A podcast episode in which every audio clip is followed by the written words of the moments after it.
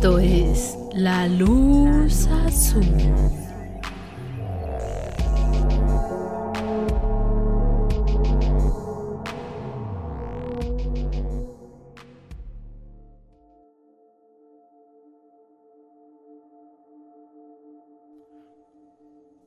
Hola, muy buenas noches. Sean bienvenidos a un episodio más de La Luz Azul Podcast. Antes que otra cosa nos presentamos. Mi nombre es Noemi Villalobos. Y yo soy Juan Trejo. Y en esta ocasión, ya saben, de acuerdo a la dinámica de este podcast, nos toca tratar un tema de True Crime. Sin embargo, el caso que investigamos para esta semana, bueno, más bien el caso que teníamos pensado originalmente para esta semana, era un caso demasiado corto, en el que no hay muchos detalles sobre el asesino, ni sobre mucho de su vida o de su alrededor. Entonces, para complementarlo, en esta ocasión decidimos hacerlo sobre dos asesinos.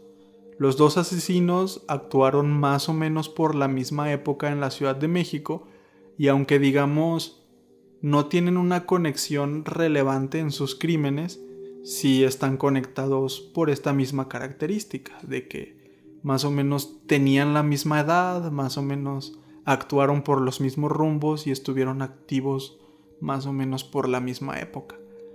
Entonces, para no hacer más larga esta introducción, vamos a comenzar con estos dos casos de True Crime, estos dos casos muy interesantes, y esperemos que se lo disfruten. Del primer caso que les vamos a hablar es de uno muy conocido acá en México, y se hizo llamar el Jack mexicano. El primer protagonista de este episodio se llamaba Macario Alcalá Canchola, y aunque no tenemos mucha información sobre sus antecedentes, se cree que naciera en los alrededores de la Ciudad de México, aproximadamente en la década de 1920.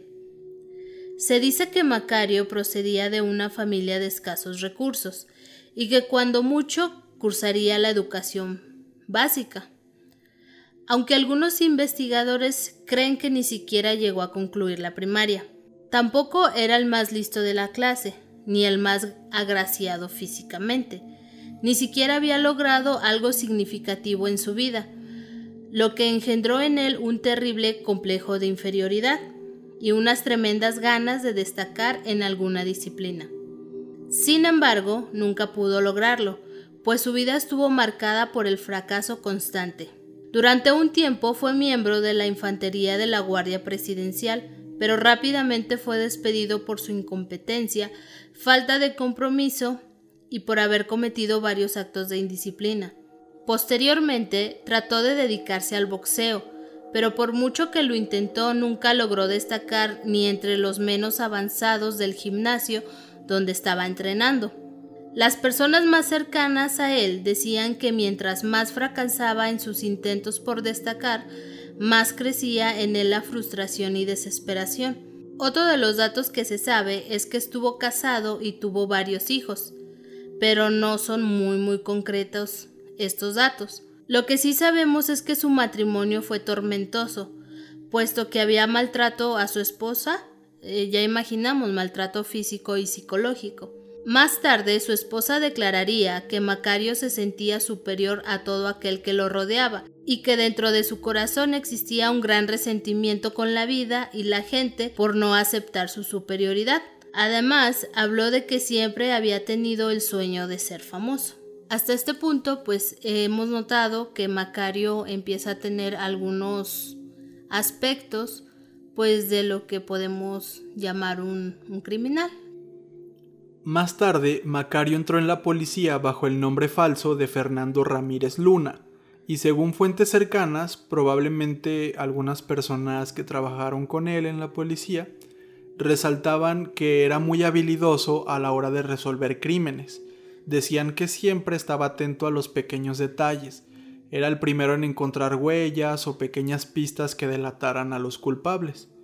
Aquí podríamos decir que por fin había resaltado en algo, por fin estaba, digamos, siendo bueno en una disciplina. Y más tarde, de hecho, veremos que esto le serviría, porque al ser un buen detective, también eres un prospecto para un muy buen criminal.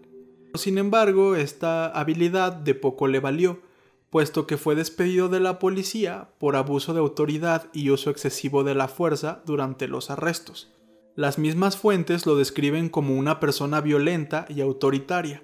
Hasta este punto, más o menos, ya podemos formarnos una imagen mental del tipo de persona con la que estamos tratando. Ya sabemos que tenía este complejo de inferioridad, sabemos que quería destacar, que por más que intentaba no podía, y también sabemos por palabras de su ex esposa que quería ser famoso. Entonces, teniendo esto muy en mente, vamos ahora sí directamente con los crímenes. El 20 de septiembre de 1962 fue hallado en la habitación 216 del Hotel Drigales en la colonia Guerrero, en la Ciudad de México, el cadáver de Julia González Trejo, una prostituta que trabajaba en un bar cercano.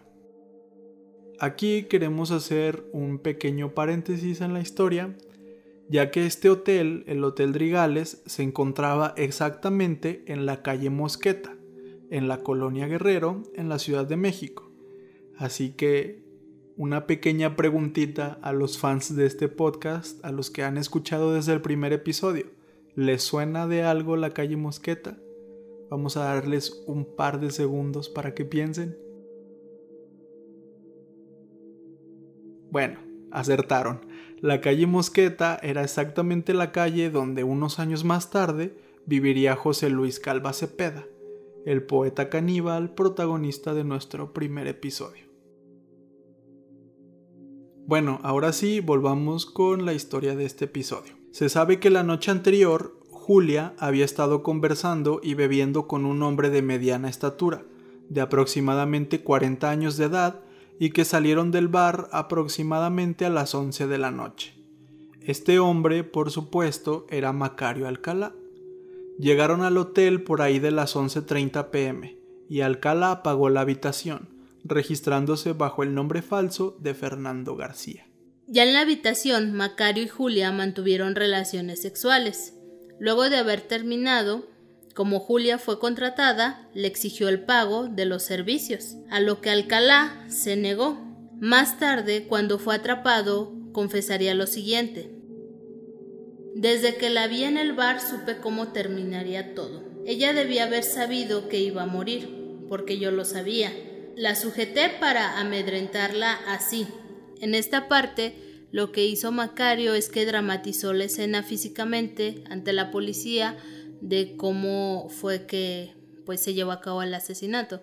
Con la mano derecha girando los dedos hacia la derecha de su cuello. Vi que se desmayaba y luego dejaba de respirar. La escena que los oficiales encontraron ese 20 de septiembre, según sus propias palabras, parecía el escenario de una puesta escénica, como una obra de teatro. El cuerpo de Julia fue colocado totalmente desnudo, solo con sus tacones, sobre la cama tendida, y alrededor del cadáver una especie de trozos de papel de color rojos, simulando unos pétalos. En la habitación se habían eliminado todos los indicios de lucha. El asesino se había llevado toda la ropa y únicamente dejó los tacones, como ya lo dijimos.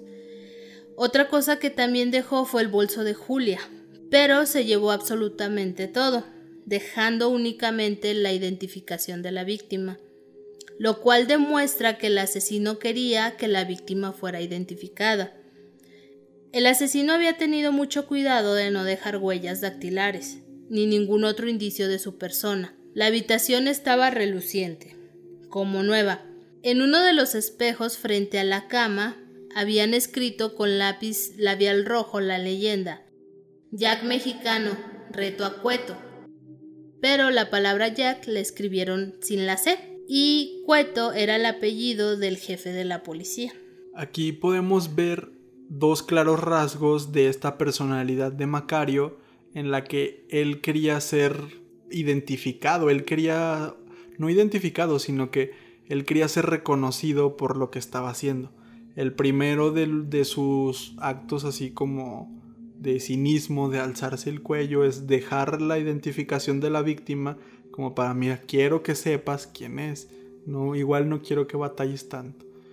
Y el otro, pues es el del mensaje, un reto a la policía, como se suele hacer en muchos criminales que tienen este ego y esta soberbia, suelen burlarse o retar a las autoridades, pero pues se le escapó ahí esa falta de ortografía. Ya sabemos que puede ser que ni la primaria terminó.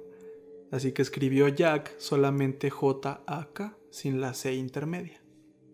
La policía estaba en un aprieto, pues de primera vista esto parecía lo que es un crimen perfecto. Y, pues como acaba de mencionar Juan, un reto a las autoridades. Uno de los métodos más comunes en esta clase de investigaciones es el ir preguntando y entrevistando a todas las personas a su alrededor. Ya saben, por si alguno vio algún indicio, tienen pistas y pues los testigos muchas veces ayudan con información que los policías o las autoridades desconocen.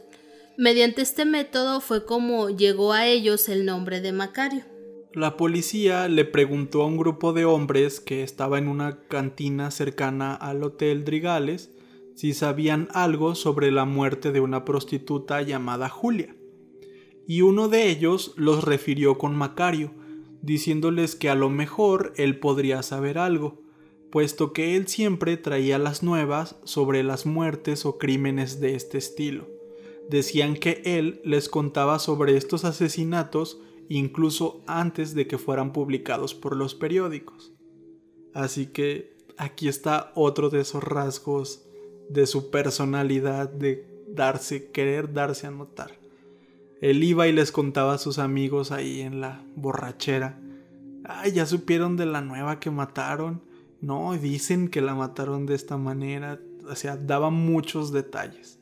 Entonces, pues ahora sí que la policía ya no tuvo mucha más labor de investigación. Casi, casi era seguro que era él. Y pues así fue como dieron con él y finalmente lo detuvieron.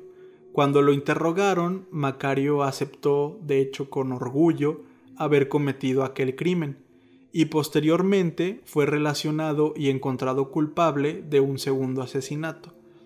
Este fue el de una mujer, también prostituta, a la que nunca se le pudo identificar.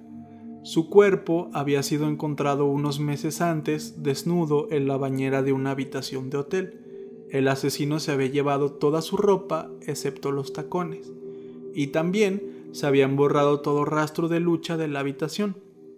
Prácticamente era la misma escena del crimen, solo que a esta la dejó en la bañera y no en la cama, como a Julia, y también había la diferencia de que en este caso no dejó ni identificación ni el mensaje en, en el espejo.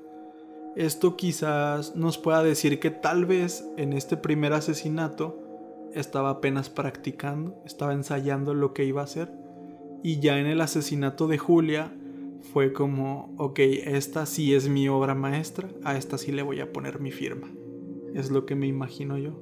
Además de estos dos crímenes, por lo menos otras 12 mujeres habían sido halladas en circunstancias similares, prostitutas estranguladas y desnudas en habitaciones de hoteles limpias y ordenadas, en un periodo que iba desde 1960 a 1962. Sin embargo, ninguno de estos 12 crímenes se le pudo comprobar o adjudicar a Macario. Tras estos hechos, especialistas del Instituto de Investigación Criminalística de México desarrollaron un perfil de asesino. Es un exhibicionista complejado, el hecho de que hubiera escrito un mensaje en la luna de un espejo demuestra que quiere ser tomado en cuenta y que su delito trascienda. Actuó con serenidad, lo cual quedó comprobado por el hecho de haberse llevado la ropa de Julia. También procuró no dejar huellas digitales. Se trata también de un individuo de bajo estrato, ya que ni siquiera pudo escribir correctamente Jack. Puede volver a matar.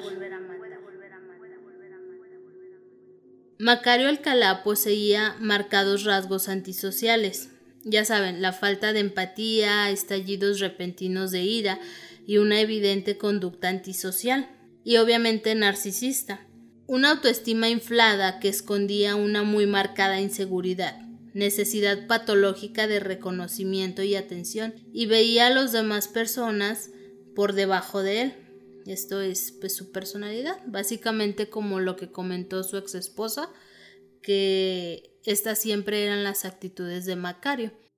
Macario fue condenado a 60 años de prisión y cuando iba a ser finalmente arrestado le pidió a los oficiales que sus informes se refirieran a él como el Jack mexicano, puesto que sus crímenes habían estado inspirados en los cometidos por el famoso asesino Jack the Ripper o Jack el Destripador, quien atemorizó a la ciudad londinense de Whitechapel en 1888. Obviamente la prensa no dudó ni tantito en aprovecharse de esta declaración y rápidamente todos los periódicos hablaban de la captura del Jack mexicano. Aquí pues como, bueno, más bien Macario, en vez de tomar algo positivo, vimos cómo tomó lo negativo, ya que no es una forma de enorgullecerse el hecho de inspirarte en un asesino serial y tú ser igual. Sí, y de hecho yo creo que nada más escuchó por algún lado la historia de Jack el Destripador, porque no creo que haya sabido leer o la haya leído en algún lado. Supongo que la escuchó porque realmente digamos que no, sus crímenes no son como los de Jack the Ripper. Digamos, la única similitud es que eran prostitutas sus víctimas, pero como se sabe, las víctimas de Jack el Destripador muchas veces fueron destripadas. Y Jack the Ripper, o sea, era más sangriento, eh, llegó a enviar órganos a la policía para burlarse de ellos y pues nunca se le capturó, nunca se supo quién fue en realidad. Y este Jack, este JAK mexicano, eh, más bien era aprovechado, no las, pues no las eh, descuartizó, solamente las mm, estranguló hasta asfixiarlas. Y todo fue como que en habitaciones de hotel. Sí, hubo pues sí la similitud de que eran prostitutas y su intento de retar a la policía. Sí. Pero pues de todas formas él sí cayó porque como sabemos Jack the Ripper nunca fue capturado. Sí, lo más probable es que Jack the Ripper fuera una persona de alta sociedad, una persona estudiosa e inteligente por muchos de sus métodos utilizados y pues básicamente porque nunca lo pudieron atrapar. En caso contrario, pues Macario no pudo ni escribir Jack bien y pues lo atraparon al segundo crimen, aunque eh, se dice que pudieron haber sido más, quién sabe. Y de hecho, sobre esto existe un rumor, algo que encontramos ahí por internet, y es que actualmente no se sabe el paradero o qué fue de Macario Alcalá. No se sabe si está vivo o muerto ya que debido a pues la pobre gestión que hay en algunas prisiones y sobre todo en aquellos tiempos, no se llevó registro de él ni de muchos otros presos. Se desconoce si cumplió su condena de 60 años y de hecho hay algunas personas que aseguran que fue liberado antes por buen comportamiento.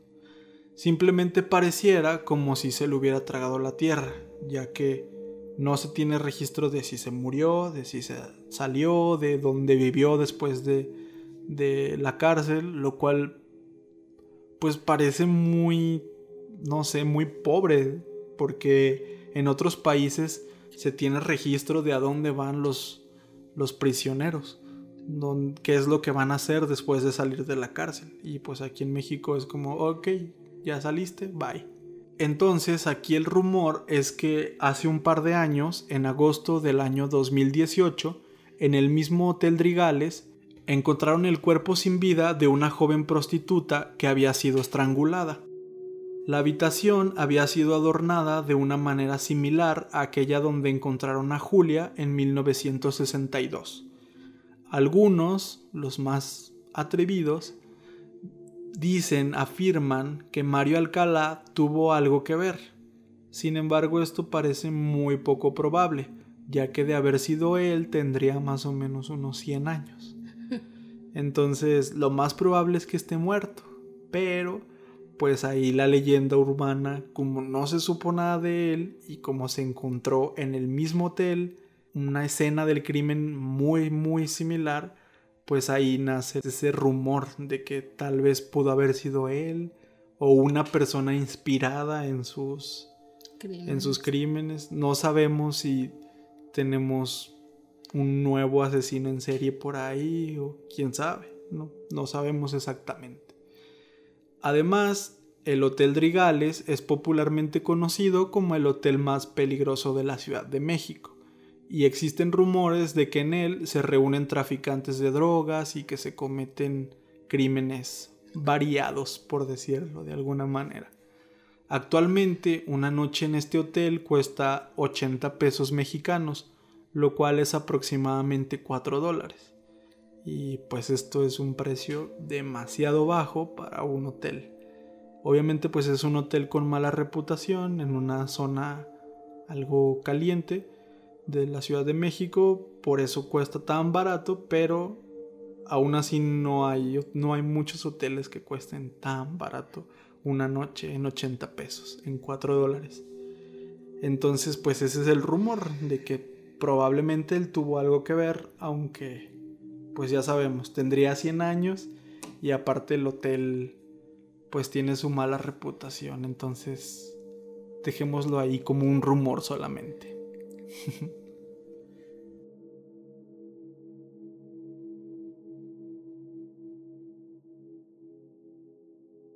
El segundo caso es conocido como el pelón Sobera. Higinio Sobera de la Flor nació en la Ciudad de México en 1928 su padre era un inmigrante español que hizo fortuna en Tabasco y su madre era hermana del exgobernador de aquel estado, por lo que podemos darnos cuenta de que Higinio provenía de una familia bastante adinerada. También se cuenta que Higinio tuvo un hermano mayor que terminó en un manicomio de Barcelona tras haber tenido una crisis nerviosa. De hecho, el mismo Higinio estuvo a punto de ser encerrado en un manicomio, ya que se reía solo, hablaba muy raro y este tenía delirios de persecución. Creía que todo el mundo estaba en su contra y que la gente que se topaba en la calle hablaba mal de él o lo insultaba. La madre de Higinio se negaba rotundamente a que su segundo hijo tuviera problemas mentales y solía culpar a la muerte de su esposo por el errático comportamiento de su hijo. Sin embargo, se tiene constancia que desde muy pequeño se comportaba de manera extraña y agresiva, lo que hizo que lo expulsaran de un prestigioso colegio. Además, estuvo internado en el Sanatorio Mental La Floresta, de donde escapó a las pocas semanas, todo esto desde antes que muriera su padre. Aunque no lo reconociera, Higinio se ponía tenso en lugares cerrados, no lograba concentrarse y solo se sentía bien en lugares silenciosos. Pasaba sus tardes caminando por el bosque de Chapultepec o en los cabarets más caros de la ciudad en los que gastaba grandes cantidades de dinero, ya que pues por su estatus económico se podía pues dar el gusto y el lujo de hacer lo que él quisiera. En una ocasión se cuenta que Higinio le insistió muchísimo a su madre con que le dolía el cabello, lo cual es algo extraño, pero pues su madre, que siempre lo consentía mucho, rápidamente lo llevó a una estética donde lo raparon completamente, quedó calvo. Desde entonces solía estar rapado y siempre con una boina, lo que le ganó el apodo de El Pelón. Por esta razón siempre se le conocía como el pelón, todo mundo lo conocía como el pelón. Y pues este pelón era un muchacho grosero y consentido, solía invitar a muchos de sus amigos a sus fiestas y llevaba una vida de completos excesos, siempre, siempre solapado por su madre quien pagaba absolutamente todo lo que el hijito quisiera. Su primer asesinato confirmado lo cometió el día 11 de mayo de 1952, a plena luz del día. Esa tarde, Higinio conducía por la colonia Roma. Iba a una velocidad muy baja para que los transeúntes o los peatones pudieran admirar su lujoso auto último modelo. Iba ahí presumiendo. Cuando de pronto otro auto se le atraviesa y lo rebasa. El pelón tuvo que frenar rápidamente para evitar un accidente. Este pequeño incidente vial detonó en él un brote psicótico, así que manejó a toda velocidad hasta alcanzar y cerrarle el paso al otro conductor, exactamente en la intersección del Paseo de los Insurgentes y la calle Yucatán. Rápidamente Higinio se bajó del automóvil y sin pronunciar absolutamente una palabra disparó al conductor quien murió en el acto.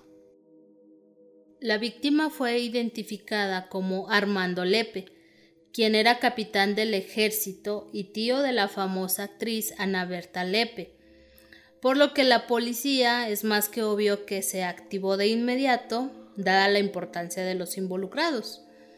Además, varios testigos habían dado detalle de las placas y del modelo del auto del asesino por lo que las autoridades rápidamente acudieron al domicilio de la familia Sobera, el cual se encontraba en el centro histórico de la ciudad. Los policías llegaron a la casa de Higinio, pero solo encontraron a su madre, quien entre lágrimas argumentó que su hijo era un pobre chico enfermo, pero que era buen muchacho, y también les dijo eh, que si ella llegaba a saber algo de su hijo, estaría en contacto con la policía.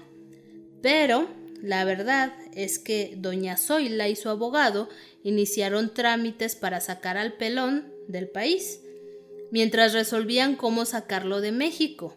Lo instalaron en el Hotel del Prado con un nombre e identificación falsa. ¿Para qué? Para que nadie lo pudiera encontrar.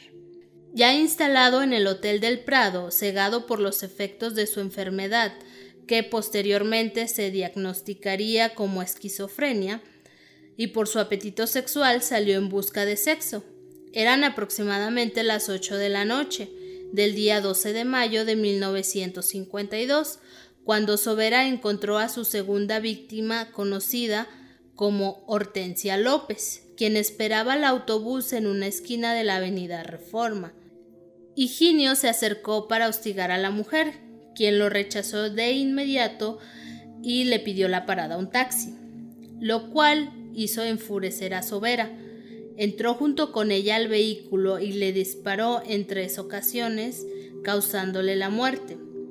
Ordenó al chofer que condujera hacia la carretera de Toluca.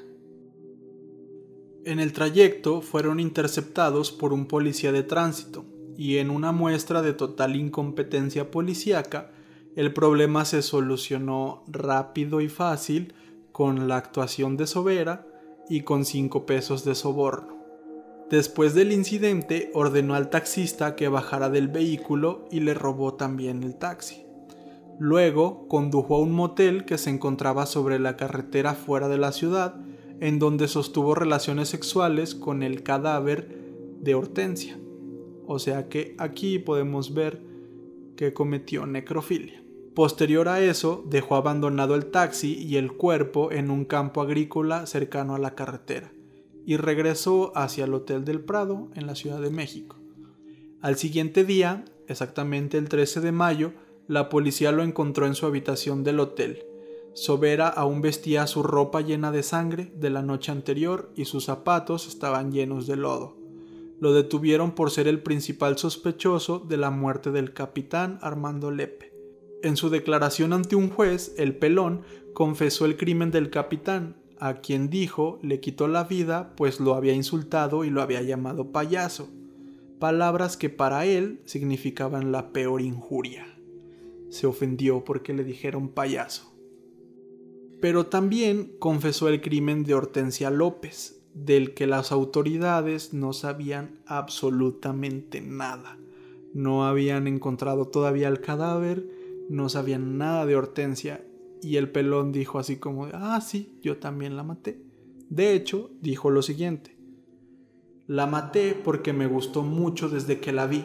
Le hablé con buenas palabras, no me hizo caso y su desprecio me enfureció.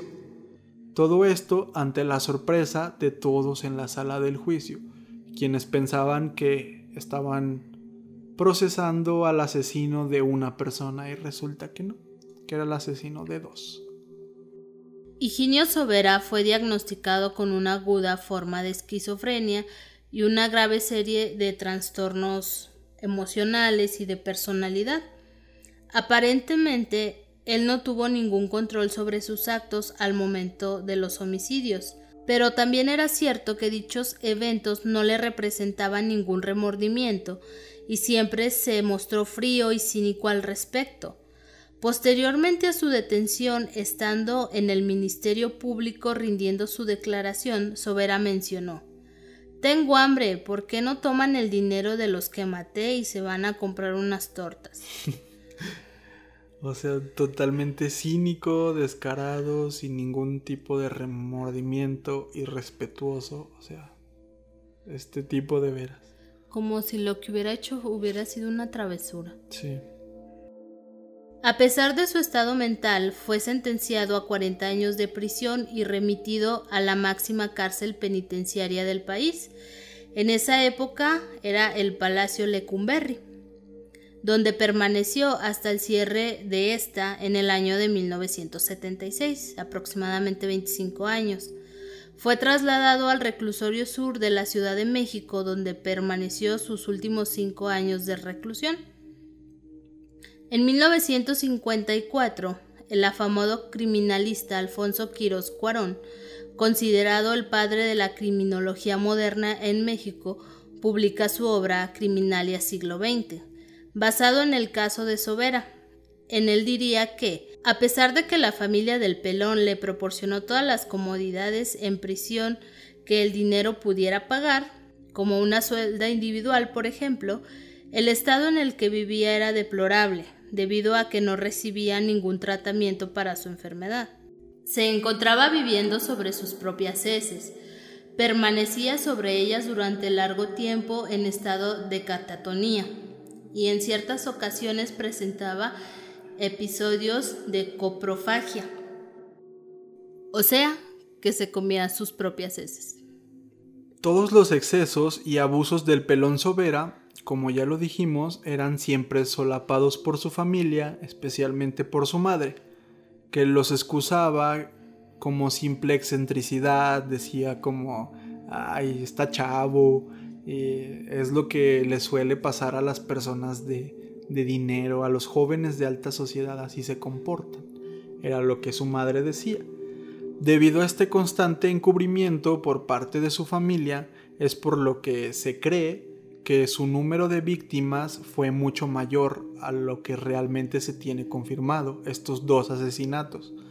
De hecho, a esto se le suma el testimonio de supuestas empleadas domésticas que trabajaron para la familia, que decían haber presenciado hechos que pudieran hacer sospechar la existencia de más asesinatos. Por ejemplo, decían que en muchas ocasiones la ropa sucia del pelón, que ellas mismas lavaron o desecharon, se encontraba manchada de sangre. Aunque a decir verdad, estos testimonios jamás se pudieron certificar, nunca se logró comprobar nada de esto, y pues simplemente pasaron a ser parte de la leyenda urbana que ronda la historia de este personaje, que pues sí es uno de los más folclóricos dentro del crimen del true crime mexicano. En 1982, después de 30 años de reclusión, el pelón Sobera salió en libertad. Ya nada quedaba del joven soberbio y prepotente, y mucho menos del peligroso criminal. Ya solo quedaba un senil, lento e inofensivo hombre maduro de 54 años. Sus últimos años de vida los pasó en un total ensimismamiento, y de hecho se dice que muchas veces se le vio alimentando a los patos en Xochimilco, completamente solo, no hablaba con nadie, simplemente era él. Aunque mucha gente lo conocía por toda su historia, pues al final ahí andaba echándole comida a los patitos en Xochimilco. y pues falleció de causas naturales en el año de 1985, solamente tres años después de que quedó en libertad. Y como nos pudimos dar cuenta, estos asesinos a lo mejor no tenían mucha relación, pero sí, como lo comentó Juan, estuvieron activos como por las mismas fechas. Sí, no hubo tanta diferencia entre uno y el otro. Ajá. Y fueron capturados, cumplieron su condena. En el caso del pelón se tiene un poco más de información, ya que como lo pudimos ver con el Jack, no hay nada después de, de su paso por la cárcel.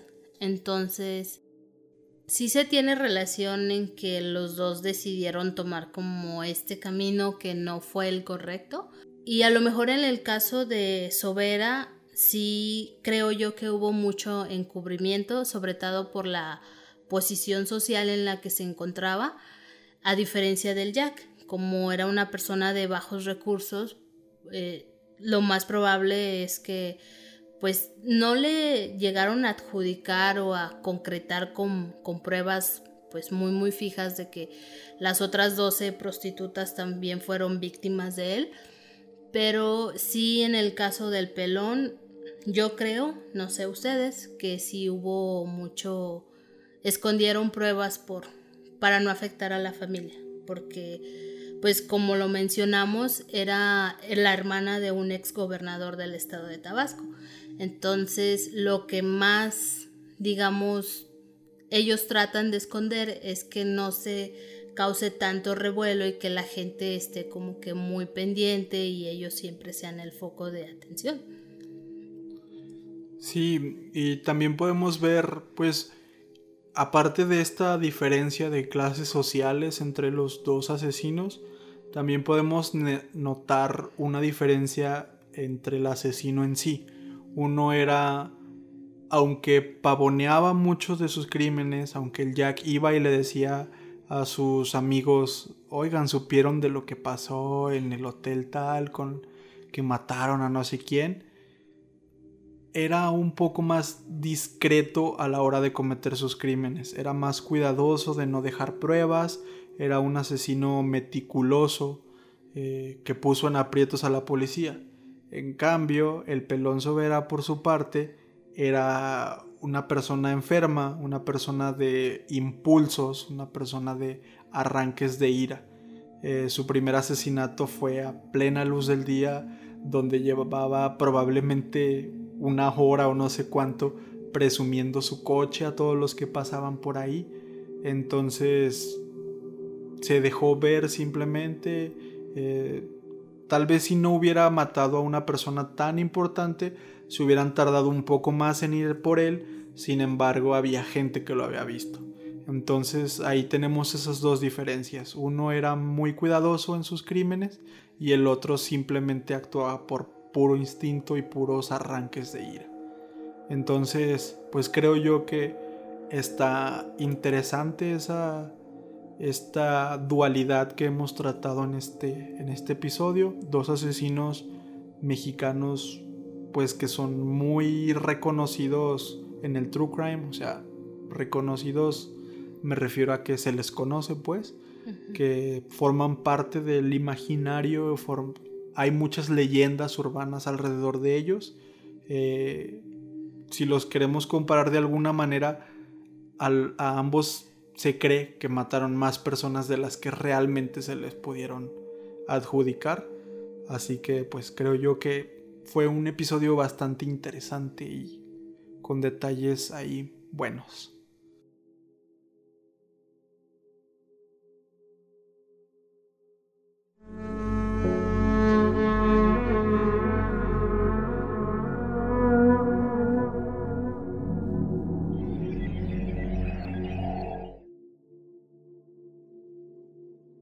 Ya de nuestra parte sería todo.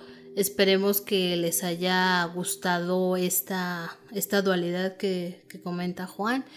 La verdad es que es bastante interesante tocar estos, estos temas porque así nos damos cuenta de que es más que obvio que un asesino no es igual que el otro. Probablemente compartan algunos patrones, pero siempre va a haber el organizado, el desorganizado, el que pues sí lo hace con, con mucha agresividad, mucha ira y el que lo hace muy meticuloso.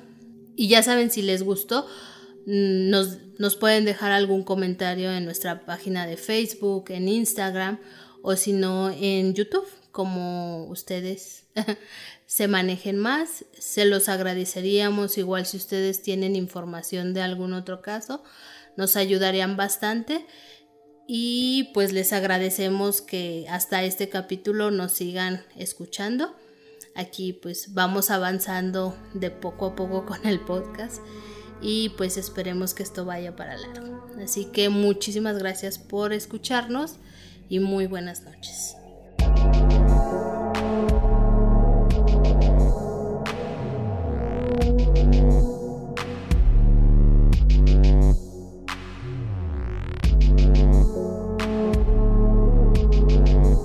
Esto es.